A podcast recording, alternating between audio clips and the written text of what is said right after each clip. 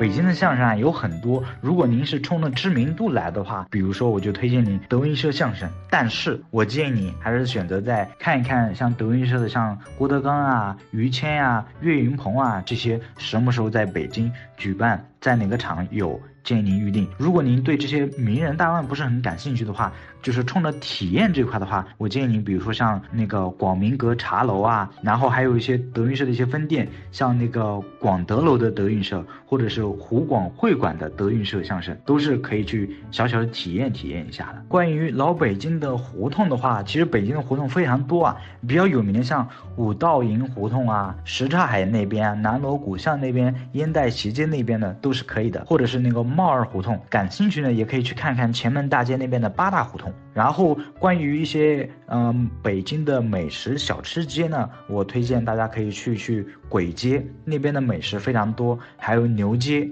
还有前门大街都有的。嗯，如果您是自由行过去的话，我觉得可能嗯有部分的行程你还是要建议去报一报那些一日游会方便一些。比如说你想去八达岭长城啊，去慕田峪长城啊，这种它是距离市区大概两个多小时的车程，相对来说比较远，所以说建议您报个旅游那种一日游的这种旅游团会好一些。然后市区的这些景点呢，自由行主要还是讲来讲去还是玩一些五 A 级的景点，像故宫啊、颐和园呀、天坛呀、奥林匹克公园啊。恭王府啊这些，然后建议如果自由行的话，大概一天玩个两个到三个景点是比较适宜的。除此之外，还可以根据您自己的一些想法，比如说您对博物馆这边是比较喜好的，你也可以看看北京的一些大众小众的一些博物馆呀，比如说像热门一点的博物馆就是国家博物馆呀、首都博物馆啊，小众一点的推荐像中国铁道博物馆，然后亲子的话可以推荐像中国科技馆、军事博物馆，还有孔庙国子监。这些，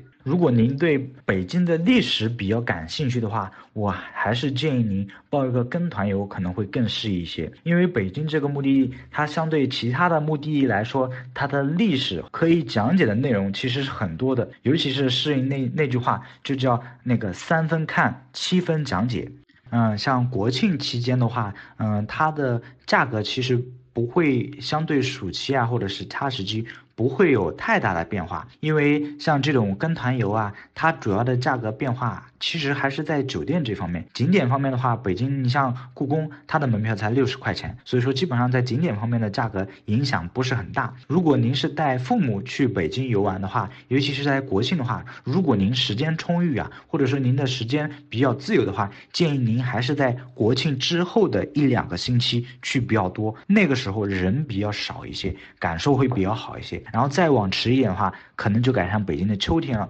这个时候，北京的银杏呀、红叶啊，都陆续都可以看了。然后气候也是比较适宜的。故宫的门是这样子的：首先它是实名制预约，然后它是分为好几种，一个是首道大门票，它在每年的四月一号到十月三十一号，旺季它是六十块钱一张，淡季是每年的十一月一号到次年的三月三十一号，是四十块钱每个人。除此之外，故宫里面还有两个小馆，一个是珍宝馆，一个是钟表馆。这两个馆的小门票价格都是十块钱，也就是说，故宫的门票大概最多就是八十块钱一张，八十块钱一次，就是包含首道大门票和两个小门票。银杏和红叶基本上是在那个北京的每年的十月底到十月初这个样子。然后，因为尤其是红叶，它得要达到就是气温达到一定的低值。之后它才会叶子才会面慢慢的去变红。北京的一些特色的住宿很多，然后比如说像民宿，它的风格其实相对差别比较大的，可以根据就是对应每个人的一个倾向，选择在哪个商圈的范围。像您刚才所说的，像想要体验一些四合院的酒店的话，我可以推荐给你，就是可以看一看像什刹海啊、南锣鼓巷这一带的一些四合院酒店。但是需要注意的是，